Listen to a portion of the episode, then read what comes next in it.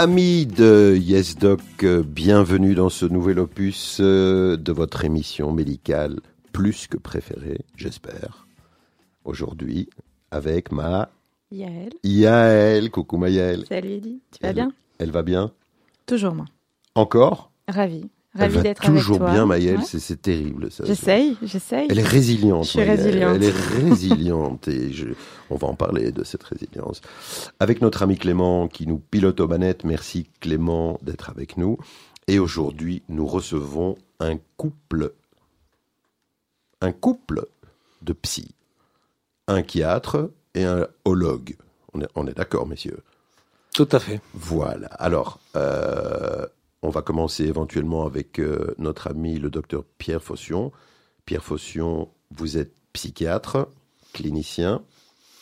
Oui, je suis psychiatre clinicien. Euh, Non, je voulais juste vous dire bonjour, Pierre, Bonjour. parce que je voulais passer aussi à la présentation de votre camarade. D'accord. On, on va passer, on va passer à la suite dans un instant, et qui est accompagné de Christophe Leys, qui est psychologue, qui est le doyen de la faculté de psy de l'ULB.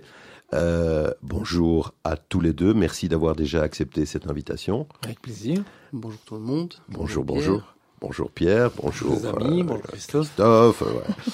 Alors, euh, vous êtes invité, mais pas par hasard, le couple. Vous êtes invité parce que vous venez euh, de sortir un bouquin particulièrement intéressant sur euh, la science de la résilience, un traité pour les psys et pour les autres. Alors, je l'ai lu. Pour les psys, oui. Pour quels autres Bah, pour n'importe qui qui, Ah, d'accord, qui a oui. rencontré euh, des difficultés dans sa vie Oui. et qui a envie de comprendre un petit peu quels sont, quel, quel est l'état des connaissances sur le sujet aujourd'hui, Ouais. essentiellement Magnifique. Et par, c'est chez, par l'approche scientifique. C'est chez Odile Jacob et c'est dense, messieurs. Ben, L'idée, c'est un peu de faire le state of the art euh, sur la résilience. Il y a effectivement des passages qui sont plus légers, puis des passages qui sont un peu plus denses, mais je pense qu'ils sont suffisamment clarifiés que pour pouvoir être accessibles Très à quelqu'un qui s'y intéresse. Magnifique. Alors, vous savez, vous ne savez pas, mais euh, vous, vous savez maintenant que dans un premier temps, on présente nos invités. Donc, ce que j'aimerais, c'est que tous les deux, chacun à votre tour, vous nous parliez un petit peu de vos parcours.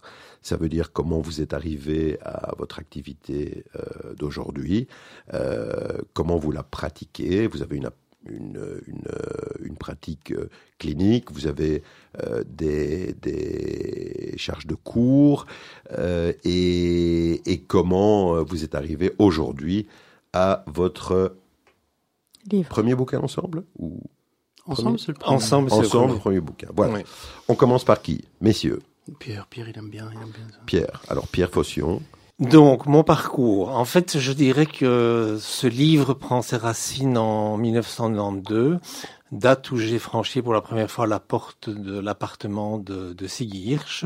Je ne sais pas si vous le présentez sur cette antenne. Non, Je pense qu'il est assez connu. on le salue et on l'embrasse. Et donc, j'ai fait une formation en, thérapie familiale chez, chez Siggy. Et puis, je, évidemment, trouvé le personnage assez fascinant, euh, ce qui m'a amené à euh, poursuivre la, la formation par la rédaction d'un livre sur la vie professionnelle de, de Siggy Hirsch. Et puis, dans son parcours professionnel, Siggy Hirsch s'est occupé, après la Deuxième Guerre mondiale, des enfants cachés. Et euh, l'idée est venue de faire une thèse sur les conséquences du traumatisme chez les enfants cachés, les conséquences sur leur développement de capacité de, de, de résilience. Et donc, nous avons interrogé une série de- de- d'anciens enfants cachés qui, bon, à l'époque, avaient 70-80 ans. Alors, comme il faut toujours, euh, en faculté de médecine, quantifier les choses, on leur a fait passer une série d'échelles. Et euh, ce qui a donné la base d'une série de publications scientifiques et puis euh, qui a donné effectivement naissance à ce livre. Pour terminer, donc je- je- j'ai d'abord une carrière hospitalière, j'ai fait 30 ans dans les hôpitaux euh, publics, Euh, j'ai fini comme chef de service au CHU Saint-Pierre, que j'ai quitté le 1er octobre 2022, et donc maintenant je fais uniquement de la pratique clinique et ambulatoire. Très bien. Merci Pierre. Alors, et vous Christophe? Ah, Moi, j'ai un, un, un, parcours beaucoup plus atypique. J'ai commencé par euh, étudier la biologie. Et euh, après la biologie, je n'étais pas du tout prêt à aller travailler. Je crois que c'est ça l'essentiel de la motivation qui m'a fait faire un, un, des études en environnement, donc un, diplôme d'éco-conseiller. Et n'étant toujours pas prêt à aller travailler, je crois que j'ai fait une agrégation. Et puis j'étais professeur dans le secondaire de sciences, chimie, bio, physique, des trucs comme ça pendant quelques années. Et, euh, et puis j'étais nouveau plus, enfin j'étais encore prêt à aller travailler, mais j'avais encore envie d'étudier, donc j'ai fait la psycho. Et, euh, et puis j'ai fait un doctorat en psycho. Mmh. Et j'ai été engagé à la faculté des sciences psychologiques et de l'éducation de l'ULB pour donner les cours de statistique et de, de génétique. Et les statistiques, ça s'est venu avec euh, en travaillant, parce que quand on fait de la recherche, on a besoin de statistiques. Et c'est entre autres ce qui conditionne le fait qu'on est, que, que, j'ai rencontré Pierre, puisque lors de sa thèse, il est arrivé avec justement toutes ces informations sur les anciens enfants cachés. Il m'a dit, écoute, moi j'ai tout mis dans un grand modèle et je ne comprends rien, il n'y a rien qui ressort. Et j'ai dit, bah, est-ce qu'on peut regarder? Et quand on a regardé, on a vu qu'il y a beaucoup de choses qui ressortaient de cette thèse. Et on a commencé à collaborer ensemble sur le sujet psychologique de la résilience. Mmh. Et, euh, et, on, a, on a beaucoup publié depuis. Voilà. Et on n'a jamais fait autre chose que publier à deux sur ce sujet. Très bien. Et vous êtes aujourd'hui, Christophe? Ah bah donc je suis prof à, à l'ULB, alors ponctuellement, là maintenant, pendant quelques années, euh, doyen de la faculté. Bah quand même. Quand même. C'est pas rien. Ah, c'est une charge. C'est une charge, mais c'est aussi euh, c'est une charge honorifique aussi. Hein, je veux dire, euh, on a le doyen de la faculté de psy avec nous ce soir. Mm -hmm. Je suis désolé, hein, Pierre. Euh... Ah oui, non, non, non. Ça est totalement respectueux. J'espère que tu es résilient parce que tu es, éclip tu es éclipsé. ok. Eh bien, euh, merci à tous les deux euh, de cette présentation rapide mais claire et précise. Euh, on va passer à notre premier morceau musical qui va faire la jonction avec la deuxième partie de l'émission où on va aborder vraiment le sujet de la résilience. Alors, premier morceau musical, de quoi s'agit-il, Monsieur Fossion alors, je ne sais pas quel est le premier morceau qui est programmé normalement. Eh bien, c'est Tears in vous... Heaven. Voilà. Euh, donc, est une chanson que donc j'ai choisi effectivement des, des chansons en relation avec des situations traumatiques. Et donc, c'est une chanson que Eric Clapton a écrite euh, suite à la mort de son fils qui est tombé de je sais pas un quel balcon, étage, balcon, du balcon euh, à New York. Et donc, il a écrit ce morceau que personnellement je trouve euh, magnifique. Ah ouais. Et bah Clapton voilà. euh, s'est montré résilient puisqu'il a quand même poursuivi sa carrière et qu'il euh, reste ce qu'il est, c'est-à-dire euh, probablement un des meilleurs guitaristes du monde. Magnifique, merci pour ça. On va passer donc ce morceau de Clapton. Je vous rappelle que vous êtes sur Judaïka, Yes Doc, nous sommes rediffusés plusieurs fois dans la semaine et vous nous, vous nous retrouvez en podcast sur Spotify. À tout de suite après Tears in Heaven.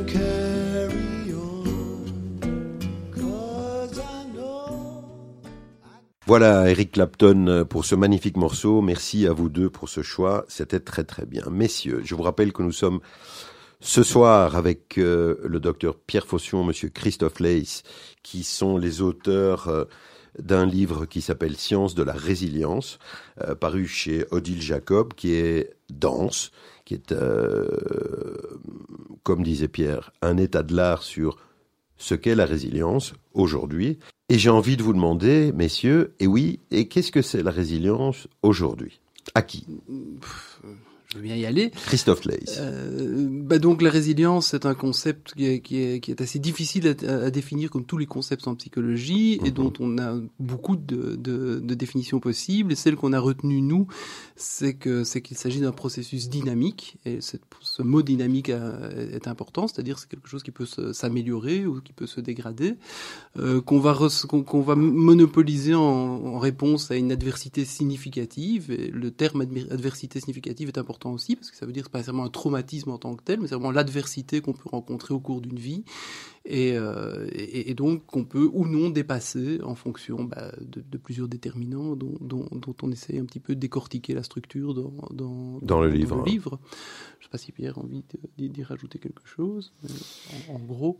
Non, peut-être euh, effectivement rebondir sur ce que disait Christophe, euh, puisqu'il y a tout un débat sur la littérature, à savoir si la résilience est plutôt assimilable à un trait de personnalité ou à une aptitude. Si c'est un trait de personnalité, normalement, elle reste immuable tout au long de l'existence. Mais dans nos travaux, nous avons trouvé que la résilience pouvait être érodée, abîmée par la succession de traumatismes multiples. Et donc, c'est un débat qui sous-tend toujours toute la littérature euh, internationale sur le sujet. Est-ce une aptitude ou est-ce un trait de personnalité? Et nous penchons plutôt pour le côté aptitude. Oui, c'est important. Donc, ça. elle peut être dégradée ou entraînée. C'est ça, ou améliorée. Je veux ou dire. Il y a dans l'arsenal thérapeutique de, que vous utilisez tous les deux, j'imagine, euh, des manières de justement améliorer cette résilience pour, pour vos patients. Alors, très certainement, et il y a, il y a, il y a très certainement moyen de l'améliorer. D'ailleurs, ce que ce qu'on présente dans le livre, on a pris trois approches. Mhm. Alors pourquoi ces trois approches-là et pas les autres? C'est surtout parce que j'ai pris trois approches qui étaient euh, fort décrites dans la littérature scientifique, et donc on a essayé de veiller à ce que tout ce qu'on nous disions était soutenu par euh, des résultats euh, Prouvés, quoi. Probant. Voilà, euh, en, Très bien. empiriques. Et... Bon, alors vous êtes sur Radio Judaïka, messieurs, comme vous savez. Euh, la résilience, euh, c'est quelque chose qui nous fait vibrer une fibre euh, qu'on connaît bien, que vous connaissez bien aussi, évidemment, Pierre, Bien sûr. oui. à travers les travaux que vous avez eu l'occasion de, de faire avec Zigirch et, et, et sur Zigirch. Et j'imagine, Christophe, un petit peu la même chose, et, et par imbibition ou bien par choix personnel de, recherche. Voilà. Donc j'aimerais qu'on puisse, dans le cadre de l'émission aussi, éventuellement euh, parler des enfants cachés, parler du rôle de la Shoah, de la manière dont euh, les, générations suivantes ont été euh, impactées, euh, les enfants, les enfants des enfants, hein, puisqu'on en parle aussi euh, dans, dans le bouquin. Mais avant ça, l'idée c'est évidemment de mieux comprendre euh, quels sont d'abord les déterminants de, de cette résilience. Ça veut dire, cette résilience, c'est quoi? C'est- un état euh, psychologique, c'est ce sont des manifestations biologiques, ou bien c'est un petit peu l'ensemble? Qui nous répond à cette question? Les déterminants euh, de, de cette résilience? Moi, je veux bien commencer, puis Christophe complétera, mais il y a effectivement tout un tas de, de déterminants qui rentrent en compte dans l'élaboration du processus de résilience. Mhm. Il y a effectivement euh, certains facteurs psychologiques, donc euh, des, des, des attributs de la personnalité qui peuvent aider à élaborer le processus de, de, de résilience. Il y a des facteurs euh, familiaux qui rentrent en ligne de compte, donc l'entourage est extrêmement important. Au-delà des facteurs familiaux, il y a des facteurs sociétaux qui sont également importants. Il y a des facteurs biologiques, puisque certaines structures cérébrales, c'est la partie la plus lourde du, livre, mais qui est relative, qui est très bien expliquée. Euh, donc des facteurs biologiques rentrent en ligne de compte. Et euh, il y a également des facteurs génétiques euh, qui, rentrent en, ligne de compte dans l'élaboration du processus de résilience. Mais ce qui me semble important, parce que euh, certains font la, la, la critique que la, la résilience finalement aura un côté un petit peu déterministe et individualiste, en ce sens que euh, ben, ceux qui n'y arrivent pas, euh, on n'a pas à s'en occuper parce qu'ils sont pas capables de devenir résilients. Or, la résilience est avant tout basée sur l'interaction entre l'individu et son environnement, plus ses composantes personnelles, mais l'environnement est extrêmement important. Ok, merci. Christophe? Mais donc, moi, j'ai vraiment l'impression qu'on a intérêt à se poser déjà la question de savoir ce qu'on veut, ce qu'on veut obtenir quand on est résilient. C'est-à-dire que je pense que les approches là, elles sont vraiment différentes en fonction de de, de, de l'objectif final. Et donc, euh, si l'objectif final, ça veut dire par exemple être capable de fonder une famille, d'avoir un bon travail, etc., là on est plus dans des dimensions sociétales. Et, euh, et ce sont des approches qu'on trouve dans la littérature scientifique. Hein. Comment est-ce qu'on définit que quelqu'un a bien résilié? Ça peut être sur des, des dimensions pareilles. Et puis pour, pour des, des thérapeutes, c'est pas ça. Hein. Quand on reçoit des patients euh, chez nous, les patients, ce qu'ils veulent, c'est aller bien, aller bien, mmh. se sentir bien. Et là, je pense qu'il y a un piège dans lequel on ne doit vraiment pas tomber, et on adresse beaucoup ça dans le livre, c'est de penser que aller bien, ça veut dire ne plus ressentir que des émotions positives 24 heures sur 24 toute sa vie. Et, mmh. euh, et, et, et, là, il y a vraiment quelque chose, euh, j'ai reçu un message à, à, à, transmettre qui est que même les gens les plus résilients du monde mmh. ont encore des moments de déprime, on ressent encore toutes les émotions humaines du monde, y compris de la culpabilité, de la tristesse, de la colère, etc. etc. et que donc ce, ce, ce concept d'aller bien doit d'abord bien être défini avant de comprendre ce qu'on cherche quand on est résilient. Donc ça, c'est une partie du livre. Euh, et, et, alors, effectivement, pour, pour quels sont les outils qu'on va monopoliser pour, pour, pour atteindre euh, l'objectif qu'on s'est fixé, euh, ben, il, y a, effectivement les déterminants individuels, les déterminants sociaux, donc l'environnement social, comment on utilise l'environnement social, que ce soit la famille, les amis et tout pour y parvenir, et des déterminants biologiques également. Et dans les déterminants biologiques, je pense qu'on en, peut regrouper ça en trois grandes catégories. Il y a tout ce qui est le système de la récompense, donc le fait que chaque fois qu'on accomplit quelque chose et que se sent bien de l'avoir accompli, ben c'est quelque part biologiquement il se passe des choses. Hein. Il y a de la dopamine, il y a des molécules qui sont liées à ça. Euh, qu'on a aussi euh, un autre processus qui est plus lié à l'humeur. Donc, euh, par exemple, la sérotonine est un, un, neurotransmetteur qui est fort lié à l'humeur. On se sent bien, on est content, euh, ça va bien, il fait beau, etc. Et puis, il y a tout, toute une dimension aussi qui est liée au stress et à la gestion du stress avec des hormones de stress et tout. Et donc ça, ça on retrouve comme ça des, des, des, des tas d'éléments, je dirais, biologiques qui sont assez décrits aussi dans le, dans, dans le livre avec des aires cérébrales qui sont dédiées à tout ça et qui permettent donc de surmonter bah, l'adversité habituelle, mais, mais, pas de manière constante, et ça n'empêche pas de ressentir toutes les émotions qu'un qu être humain peut, peut, peut ressentir. Bon. Voilà, donc ça, ça, ça je dirais, Bon, après, il y a encore d'autres chapitres, mais je dirais ce sont les grands axes de ce que j'aurais voulu compléter dans la réponse de Pierre. Et quand vous parlez de déterminants individuels, euh, dans l'individuel, on ne parle pas de la biologie, ça, ça n'inclut pas la biologie, la génétique. Euh, Qu'est-ce que vous entendez par déterminant individuel Donc si, si voilà, ça par exemple, la maladie, il faut, faut, la surmonter, tout ça, c'est pas, enfin, ouais, pas ça qu'on va parler, mais, mais, mais le, le, donc dans les déterminants individuels, on a séparé les questions biologiques et les questions psychologiques. Et donc il y a euh, les déterminants individuels psychologiques bah, de type euh, la perception de soi, la capacité de planifier le futur, euh, tous tout, tout des éléments, vraiment des processus psychologiques qu'on peut mettre en place pour résilier et, et, qui ont une importance. Et ça, et ça, ça dépend. On est avec ce, ces déterminants ou alors ça s'apprend, ça se, ça s'acquiert avec euh, une certaine éducation, un certain entourage familial. Tout, rentre en compte là. Non, quand ben, je pense que l'entourage familial est, est, déterminant dans la construction du processus de résilience. D'ailleurs, on l'a on l'a montré, enfin on, l'explique dans, dans, dans, le livre. Ouais. Et euh, comme dirait Cyrunique, la résilience, c'est un tricotage permanent. Euh, et comme disait Christophe, effectivement, l'individu résilient n'est pas euh, béatement heureux euh, toute sa vie. Il peut connaître des émotions négatives, mais à certains moments réagir de manière tout à fait efficiente face à un traumatisme. Et alors, ce qui est aussi particulier, c'est qu'on peut se montrer à un moment de sa vie résilient face à tel type de traumatisme et à un autre moment de sa vie non résilient face à un autre type de traumatisme parce que les composantes sont différentes et ont changé.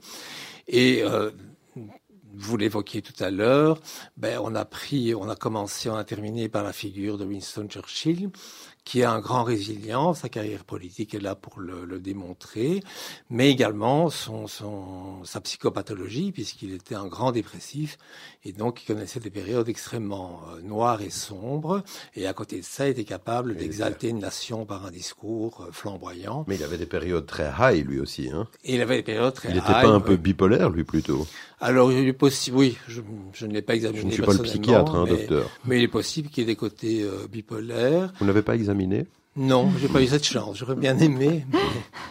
Mais... en, tant, en tant qu'urologue, éventuellement. Bien, bien. Euh, après ce petit aparté, donc on a parlé de choses qui sont quand même assez importantes déjà tout à l'heure.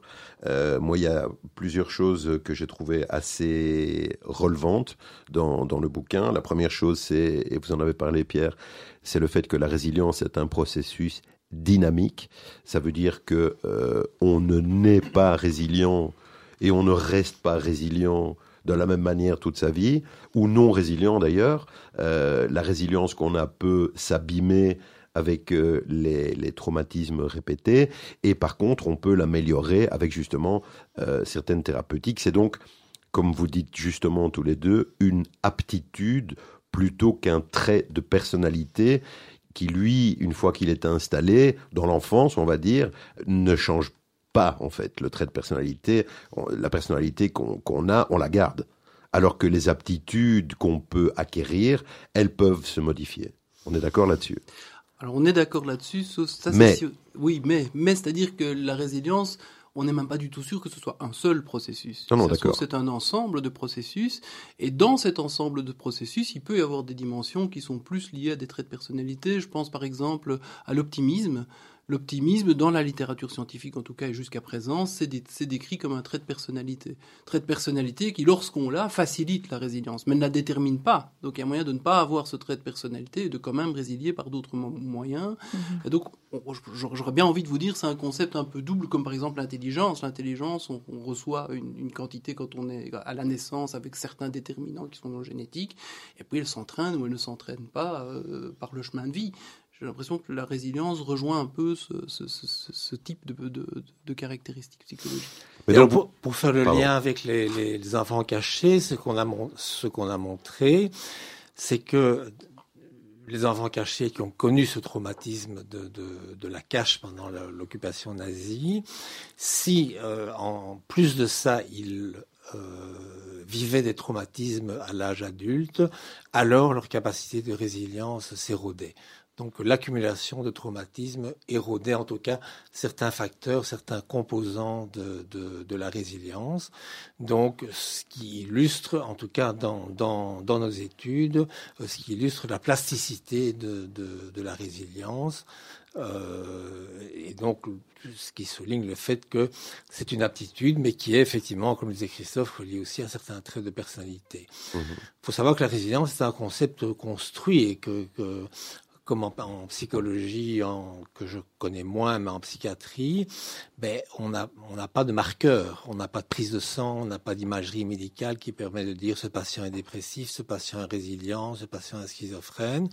Donc on est obligé de se baser sur l'observation clinique et l'interrogatoire du patient éventuellement essayer de quantifier euh, ce qui est plutôt du qualitatif par des euh, échelles diverses, mais on n'a pas euh, le, je dirais, le, la chance ou le plaisir de pouvoir mesurer de manière objective par tel ou tel marqueur la, la, la résilience. D'où le, le, relatif flou qui entoure encore le, le, concept et les différentes théories qui sont véhiculées à son propos. Ok, il y a quand même un point que je trouve intéressant dans les processus émotionnels qui sous-tendent la résilience, parce que ça c'est quand même assez important, il y a des justement processus émotionnels, hein, vous les appelez comme ça, mais euh, des, tendances euh, qu'on a ou qu'on n'a pas, qui permettent justement d'être plus ou moins résilient. Alors vous reprenez, euh, je lis mes notes, hein, quatre points qui, vous paraissent essentiels. Tout d'abord, la tendance à ressentir. Non, je ne vais pas vous les faire citer parce que ça va, ça va faire mauvais genre. Je sens bien. Je sens bien. Euh, une tendance à ressentir d'abord les émotions positives. Qu'est-ce que mhm. ça veut dire ça? Bah, ça, c'est un Christophe, style, je, presque, je pourrais soupçonner que ça, c'est plus de l'ordre du trait de personnalité, par exemple. Euh, mhm. c'est la tendance que les gens ont à être sensibles aux émotions positives plus qu'aux émotions négatives. Vous pensez pas que ça, c'est aussi fonction du milieu dans lequel vous avez grandi? Alors évidemment, il peut y avoir des encore une fois, hein, c'est super difficile à, déterminer ce genre de questions-là. Hein. La, manière dont, on s'y prend pour essayer d'y voir clair, c'est l'étude des jumeaux. Euh, donc soit des jumeaux au sein d'une famille, soit des jumeaux qui ont été éduqués dans des familles différentes et on regarde ce qui est commun aux deux jumeaux et ce qui a Mhm. été vraiment différent. Mais bon, les cohortes de jumeaux dans ces situations-là ne sont pas énormes. c'est- c'est- On a arrêté de faire ça, c'était cruel. hein. c'est- c'est- c'est- alors on les, on les sépare plus volontairement à la C'est- naissance. Ouais, non, et on a On arrêté ça. hein. C'était pas mal hein, pour les études, Ça mais euh, éthiques, on a eu plein d'en- c'est- plein d'emmerdes avec les Non, parents. et. C'est fini. Voilà. Oui, parce que de même qu'on voulait avoir un groupe de gens torturés, un groupe de gens pas torturés. Oui, on a arrêté aussi ces histoires-là. C'est pas passé comme Non, c'est pas passé. Oui, je comprends bien. On- Vous, avez- vous compris qu'on a affaire à deux personnes sérieuses. hein. Ils, sont, Ouais. ils sont sérieux, les. Mais, hein. mais alors, que- quelque chose sur lequel je, je voudrais insister. On est sérieux là. Oui, je On est- sérieux là. On Et est. que, que l'on on nomme souvent dans, dans le bouquin, c'est la différence entre corrélation et causalité. Euh, si vous êtes optimiste et résilient, euh, c'est corrélé, ça, ça le démontre. Mais par contre, la direction de la causalité n'est pas claire. Est-ce que c'est ou la l'optimisme qui fait C'est ou C'est le résilient qui fait l'optimisme? Et donc ça, c'est très important. Euh, si euh, nos auditeurs lisent que effectivement il y a une corrélation entre deux données, corrélation ne veut pas dire causalité. D'accord. Et c'est important à souligner. Alors, pour revenir à mes processus émotionnels, enfin vos processus émotionnels, hein, puisque c'est votre bouquin. euh, le deuxième, c'est l'optimisme. Ben, on vient d'en parler là avec euh, avec vous, Pierre. En effet, vous constatez, enfin en tout cas, euh, vous le présentez, que clairement, et ça paraît logique, hein, que les personnes dites optimistes ont plus de facilité à être résilientes. Mais oui et non, je voudrais aussi insister là-dessus parce que ça fait plusieurs fois qu'on en parle. Et donc effectivement, c'est une tendance. Alors Mhm. déjà, l'optimisme, bon, je- dans, dans le livre, je dis si vous, si, si vous souhaitez euh, du bien à vos enfants, euh, souhaitez-leur l'optimisme, mais c'est pas sans, sans biais. hein. C'est-à-dire que quelqu'un de- d'optimiste, ça veut dire c'est quelqu'un qui néglige les risques aussi. Donc c'est quelqu'un qui se met plus facilement en, En danger. Que, que, que les gens qui ne sont pas optimistes en négligeant les risques qu'il lui arrive quelque chose Donc un optimisme Mais- mesuré. un optimisme mesuré dans l'idéal, mais, mais alors ce que je voudrais aussi, ce sur quoi je voudrais aussi insister, c'est que quand on parle par exemple des anciens enfants cachés et du processus de, sensi- de sensibilisation, c'est-à-dire l'accumulation des traumatismes qui commence à dégrader la résilience, ce n'est pas uniformément vrai. Euh, donc il y a, même si vous allez dans ce groupe-là qui a subi de nombreux traumatismes, il y en a qui s'en sortent quand même. Donc c'est- pas non plus déterministe. ça. Et d'ailleurs, dans une étude beaucoup plus large euh, qui concerne euh, des, vétérans du Vietnam, on a même trouvé l'inverse. Donc, dans de rares cas, environ 8% des gens, euh, il y a, une, immunisation. C'est le processus exactement inverse. C'est l'accumulation des traumatismes qui, fait que les gens, à la fin, se sentent à l'aise pour surmonter le traumatisme et, deviennent immunisés à- à ces traumatismes. Alors, dans l'étude qui nous intéresse, c'était un peu de manière euh, euh, Mhm. pas super parce que c'est en utilisant beaucoup d'alcool et de drogue et de cigarettes, etc. Mhm. Mais enfin, néanmoins, il y a quand même. euh, Ça pose un problème, ça? Bah alors, Ben, pour les C'était vétérans, des, c'est des militaires ouais. américains déployés sur je ne sais plus quel champ de bataille. Et effectivement, ceux qui avaient ce processus d'immunisation, qui est rarement décrit dans la littérature, Mhm. euh, c'est plutôt le processus de sensibilisation qui est décrit. Mais ceux qui avaient ce processus d'immunisation, c'est-à-dire un renforcement de leur capacité de résilience, euh, corrélé avec leur nombre de- d'expositions à des situations de, de guerre, utilisaient effectivement, comme l'a souligné Christophe, euh, des drogues, des, Des médicaments, psychotropes. de l'alcool, des psychotropes, et étaient animés par la volonté de tuer de plus en plus d'ennemis. Donc, euh, et ça renforçait leur résilience. Maintenant, je ne sais pas si l'agressivité et l'usage de psychotropes sont des, des, des choses que l'on peut conseiller à nos patients pour renforcer leur résilience. Et, donc- et l'immunisation dont vous parlez, l'homme n'a pas la possibilité de s'affranchir de toute émotion non plus.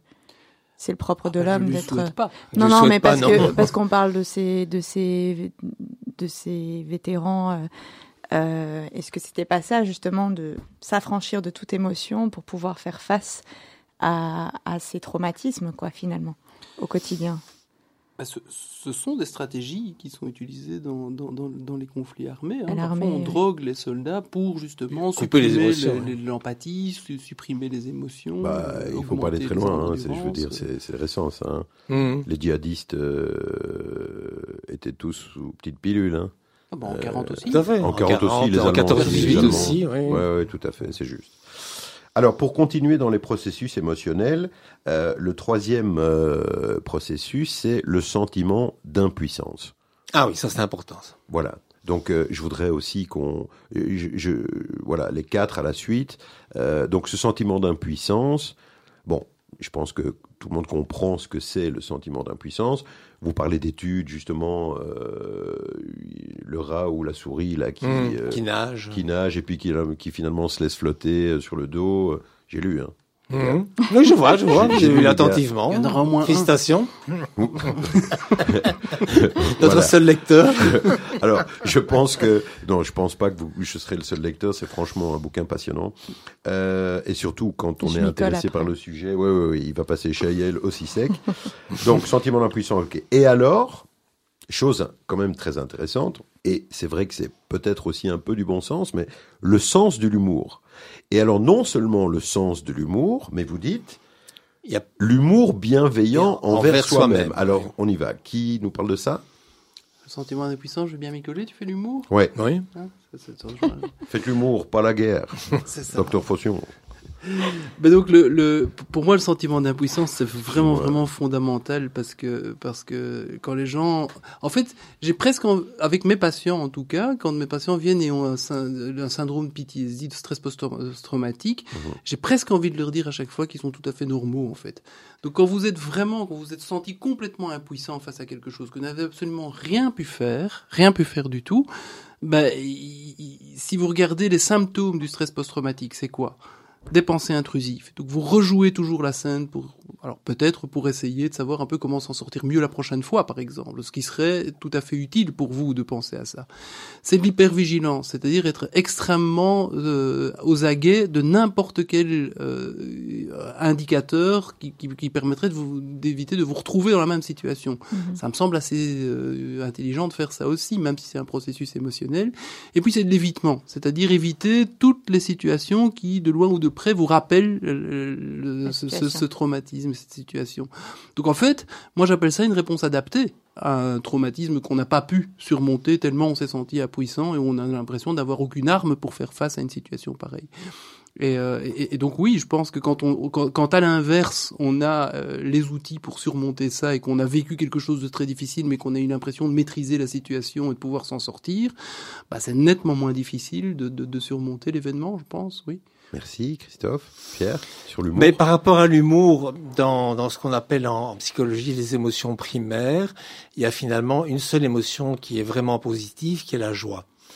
Euh, je pense que le cerveau humain a été, euh, pour la survie de l'humanité, a plutôt été programmé à se méfier de son environnement et à le voir comme potentiellement dangereux pour ne, ne, ne pas euh, se faire attaquer ou se faire euh, manger.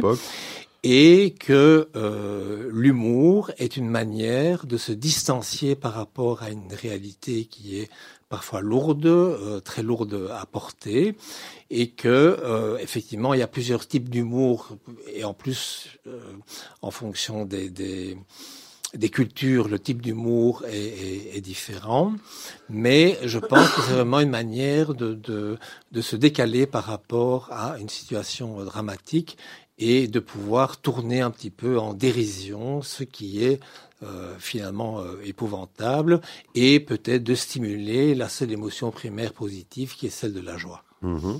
Vous parliez, euh, et c'était intéressant aussi, parce que c'est vrai que euh, les soignants, je parle des soignants en général, euh, tous les soignants oui. sont des grands fans d'humour noir. Alors, d'humour je peux, noir, oui. Je peux vous parler d'une expérience personnelle. Moi, je suis un grand fan d'humour noir et je, j'ai eu l'occasion d'avoir quelques sorties dans des cercles de non-soignants. Euh, j'ai pas fait euh, l'unanimité. Sensation. Hein. Alors que, alors que le Vous avez même fait flop. oh, flop, oui. euh, flop flop même. Et Ouais, alors que, dans, médecins, on a un humour particulier. oui, hein. c'est ça. Alors, c'est c'est quoi ça? C'est quoi cette histoire d'humour noir et de soignant? Oui, qui, qui me répond à cette question? J'ai l'impression que ça rejoint un petit peu ce Oui. qu'il disait, c'est-à-dire une mise à distance avec Oui, oui. un objectif qui est de ressentir une forme de joie. Pourquoi plus Et euh, c'est également une manière de, de faire cohésion dans le groupe. C'est-à-dire qu'on est tous exposés à la, dans le milieu hospitalier en tout cas, on est tous exposés à la mort, à la mort, à la maladie, à la, mort, à la maladie, aux blessures, aux, aux, cas graves, et que le fait de, de se retrouver dans, dans dans l'humour noir, euh, en salle de garde par exemple, est une manière de faire corps et de, de créer un groupe, un groupe d'appartenance, puisque la résilience passe, je le répète aussi, par le, le, le lien qu'on est capable de créer avec autrui. Donc je pense que l'humour permet à la fois de se distancier et de faire lien et sens avec un groupe qui partage les mêmes situations. Ok. Maëlle? Non, c'est... Alors, rien à rajouter. Euh, on parle de, vous parlez dans le livre de trois axes fondamentaux, les axes fondamentaux, euh, euh, les trois dimensions de, de, de la résilience, euh, les émotions, les pensées et euh, les comportements. Est-ce que vous pouvez un peu développer ça? Qui, qui peut développer ça ou en duo? Allons-y. Donc, émotion, pensée, comportement. Ben, en fait, un, un des problèmes par rapport à, la, enfin, je commencerai par ça, peut-être, et puis je passerai la parole à Christophe. un des problèmes que qu'il y a par rapport à la compréhension fine du, du concept de résilience, c'est que c'est un concept qui est avant tout émotionnel. Or, la manière dont on l'approche, dont on le mesure, dont on essaye de le quantifier, se base surtout sur parfois certaines cognitions, mais surtout sur certains comportements. Et donc, on a je vous arrête un instant, Pierre. Cognition. Pensez. pensé, pensé. Non, non, mais voilà, pour la clarté du débat et que nos auditeurs s'y retrouvent. Ok. Cognition, c'est penser. C'est pensé. Donc, quand je disais émotion, pensée, comportement, c'est émotion, cognition, comportement. oui. Excusez-moi, je vous laisse continuer.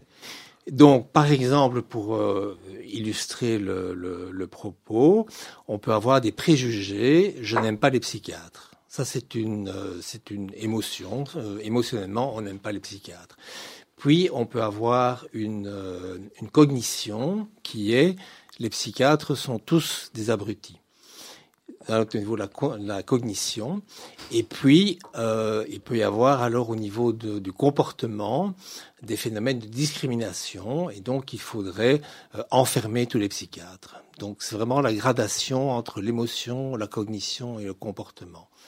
Et donc, euh, je dirais un peu la quête du Graal par rapport à la résilience, c'est de pouvoir identifier exactement le processus émotionnel qui est, en cause.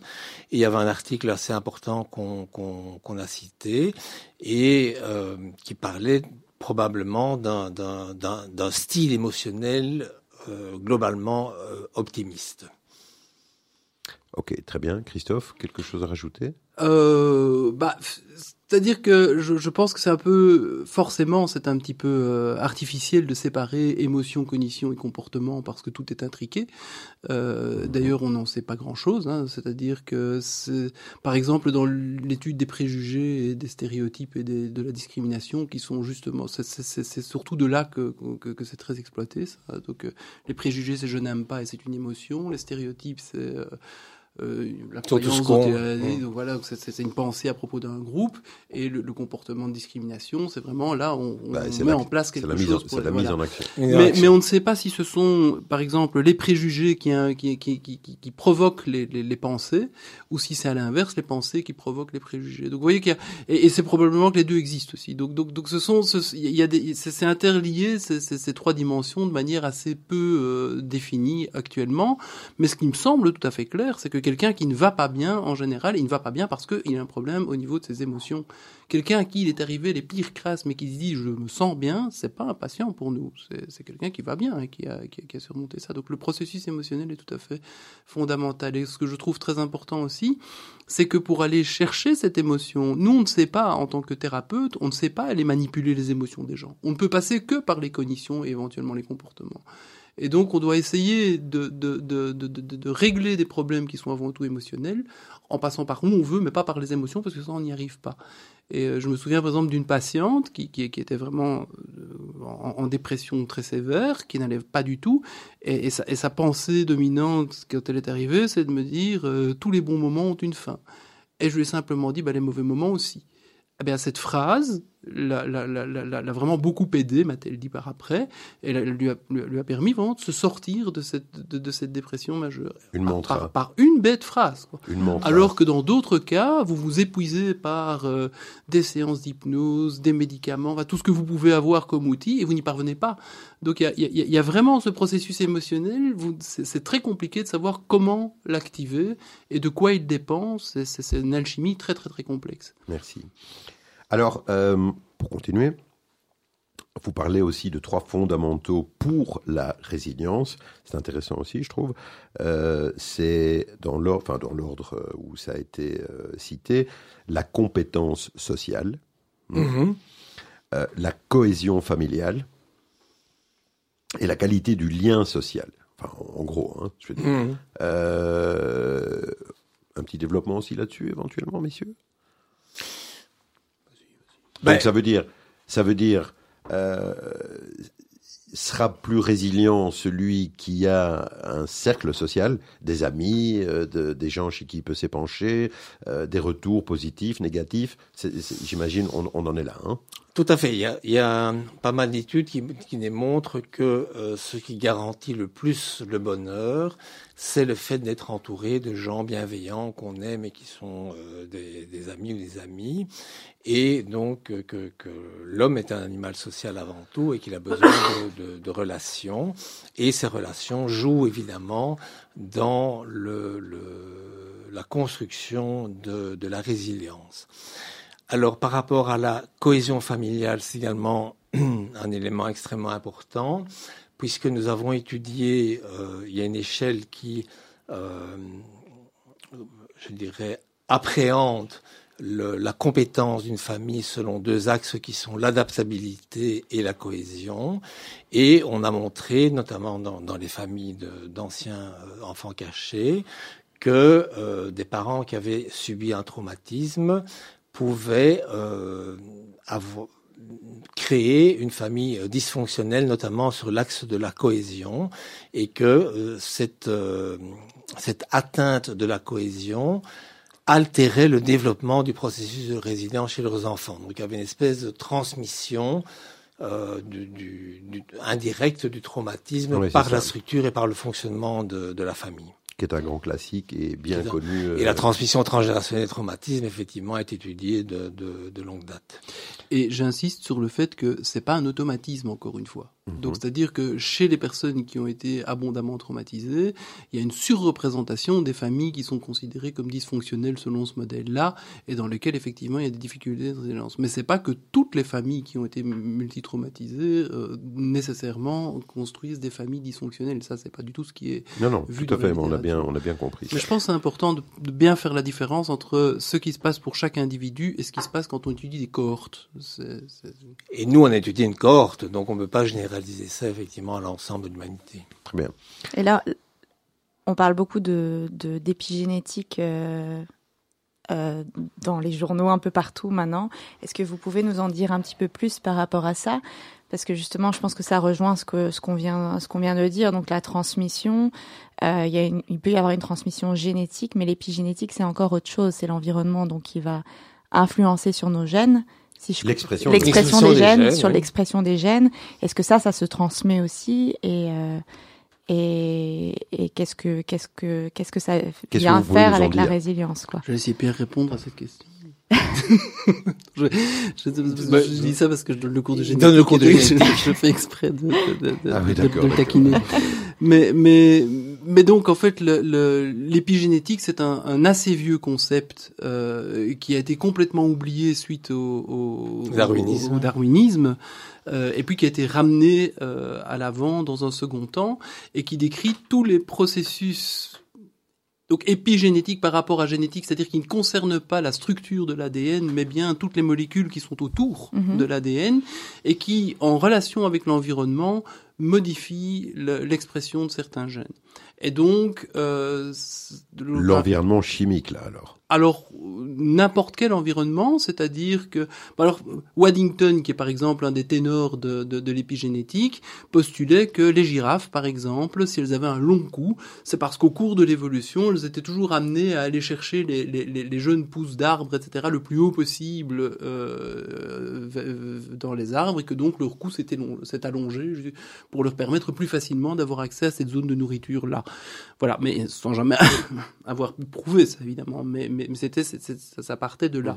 Et puis ça a été complètement oublié pour certains, certaines raisons, euh, euh, je, je, je, je, dirais, bah, notamment par, euh, bah, il y, avait un, un scientifique dont, dont j'ai oublié le nom, mais d'origine juive, qui lui disait, mais voilà, chez nous les juifs, il y a la circoncision. Si vraiment il y avait de l'épigénétique, on naîtrait circoncis. Or, ce n'est pas ce qu'on remarque, par exemple. Donc, ça, c'était des, des, des éléments à l'encontre de la théorie. Et puis finalement, ce qu'on a remarqué, c'est que les cellules ont tendance à euh, se spécialiser, se différencier en un tissu particulier. Donc ça veut dire que chacune des cellules de notre corps a, le, même, a le même ADN, la même information, mais n'en utilise que certaines selon l'endroit où elle se trouve. Donc une cellule de peau ne va utiliser que l'information de la cellule de peau, alors qu'une cellule de foie ou un neurone ne va utiliser que l'information de la cellule de foie ou du neurone. Et donc il y a vraiment comme ça une interaction entre l'endroit où se trouve la cellule, donc l'environnement, et l'expression, enfin l'utilisation de l'information génétique. Voilà par exemple euh, des, des, des, des, éléments clairs d'épigénétique. De, et donc l'épigénétique, dans le cadre de la résilience, c'est vraiment essentiellement pour l'être humain, en tout cas en relation avec le stress.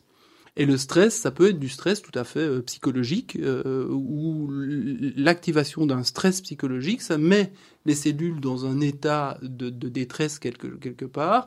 Et en cas de détresse, on a toute une série de processus épigénétiques qui répondent à euh, une sorte de, de, processus où il y a des mutations qui arrivent, ça, quand ça n'est pas épigénétique, mm-hmm. ou des changements dans l'ADN qui va moduler l'expression des gènes en réponse à, euh, enfin, en, en, tentant, si vous voulez, de trouver des solutions pour échapper à euh, cet environnement stressant.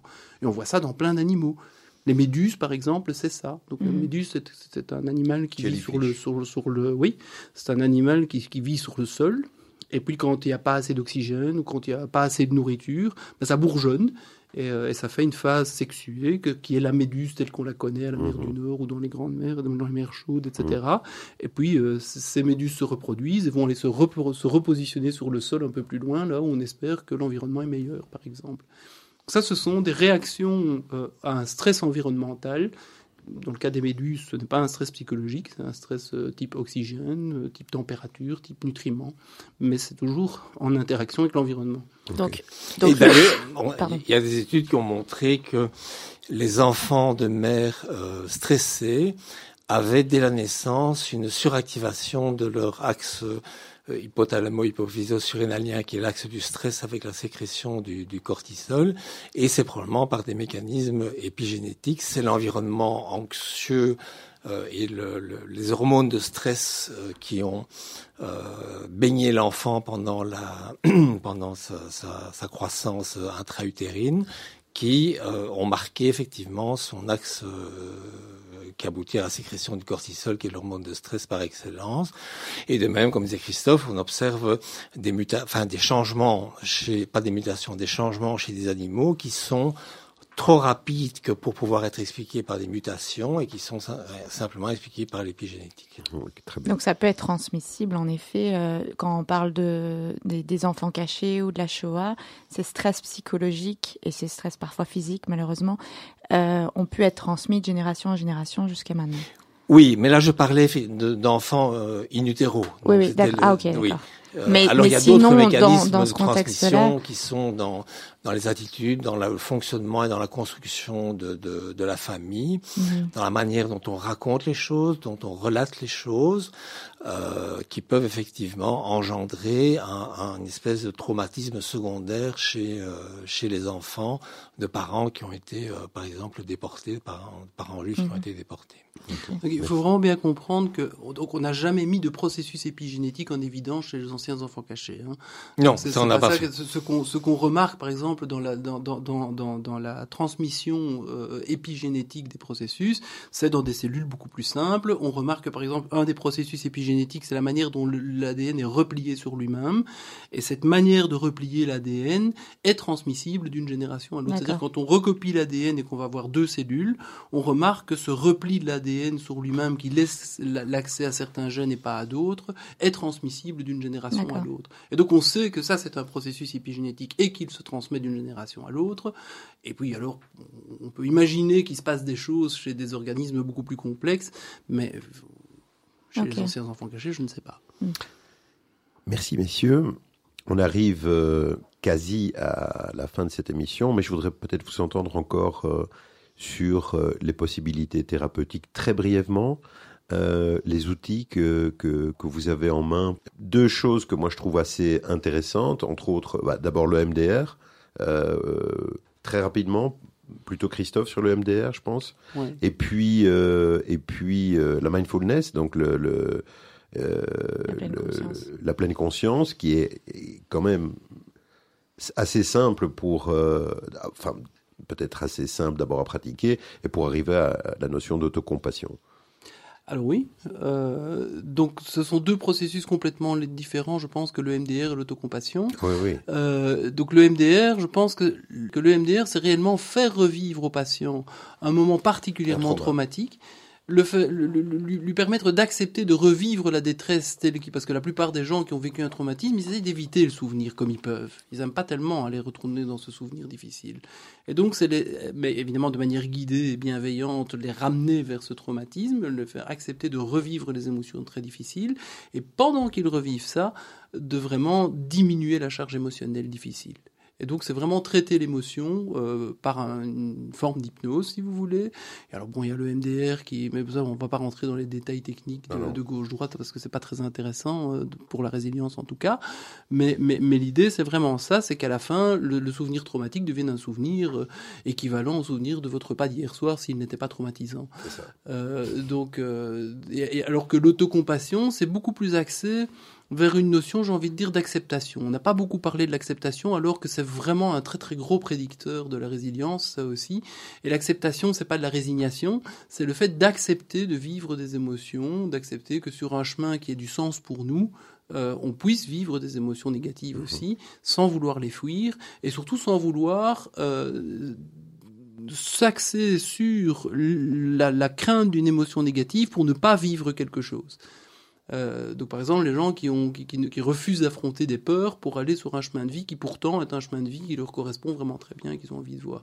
Donc l'autocompassion c'est un peu ça, c'est d'être gentil avec soi-même et aussi d'être de, de, de, de- de faciliter l'acceptation des difficultés qu'on peut rencontrer, etc. et de les C'est- surmonter. C'est accepter d'être gentil avec soi-même comme, comme on est gentil avec les autres, en fait. Alors, très particulièrement dans cette dimension-là, dans l'autocompassion, est effectivement être son meilleur ami, parce que souvent, quand on, quand on a un meilleur ami qui nous explique une difficulté, on est vraiment très gentil avec lui, on le comprend, etc. Puis si on fait la même chose vis-à-vis de nous-mêmes, on est plutôt cruel et sévère, ce qui est pas génial. Tout à fait. Bah, je dirais, oui, donc pour peut-être pour, pour, pour résumer que le but de, toutes ces stratégies thérapeutiques, c'est c'est de diminuer la valence euh, émotionnelle de, de traumatisme subi et de tenter de neutraliser la peur qui accompagne le, le, le traumatisme en, en effectivement le neutralisant le plus possible. C'était une magnifique synthèse, le mot de la fin, en fait, ou quasi. Euh, merci à tous les deux. Merci Vous, avez- vous. vous Merci aviez, vous. vous aviez encore un petit message à, à nous faire passer avant qu'on clôture?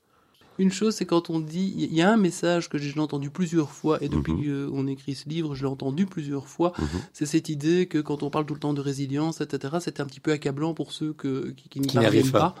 Et, euh, et si je devais laisser un message, ce serait plutôt que toute, toute cette notion de résilience et tout le travail que tous ces scientifiques font et que nous faisons aussi, c'est parce qu'on souhaite la résilience aux gens, pas parce qu'on veut imposer la résilience aux gens. Donc c'est pas du tout, il n'y a pas une, une- une prescription de résilience, il y a juste essayons de trouver tous ensemble des outils pour que les gens aillent mieux et s'ils y Et arrivent se tant mieux, mieux, et s'ils y sentent arrivent mieux. pas, bah, ils feront mieux la prochaine fois ou pas, ou mais, mais que c'est Et ils iront consulter un spécialiste qui les aidera. Ou pas, ou des amis, ou un sorcier, ou qui ils veulent, parce que les tuteurs de résilience, on les trouve partout. Et moi, je voudrais rajouter aussi que la résilience, c'est un processus qui est en construction constante. Et donc, euh, c'est un travail de toute une vie, de, de, face aux difficultés que l'on rencontre, de développer ces aptitudes de résilience en faisant appel effectivement à un chaman, un tuteur, un, un sorcier, un, un, psychothérapeute, tout qui peut aider. Mais c'est un travail, euh, parce qu'on dit souvent que la résilience est extrêmement individualiste. Non, c'est quelque chose qui est toujours en interaction avec le milieu social de l'individu.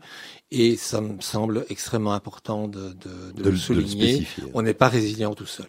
Très bien. Merci mille fois à Merci tous les deux. Nous recevions euh, ce soir le docteur Pierre Forcion, monsieur Christophe Leys pour euh, la parution de leur nouvel opus Science de la résilience chez Odile Jacob. Je vous rappelle que vous êtes sur euh, Judaïka, Yes Doc, vous nous retrouvez plusieurs fois par semaine et en podcast, je le répète, portez-vous bien, soyez résilients et À à la prochaine fois.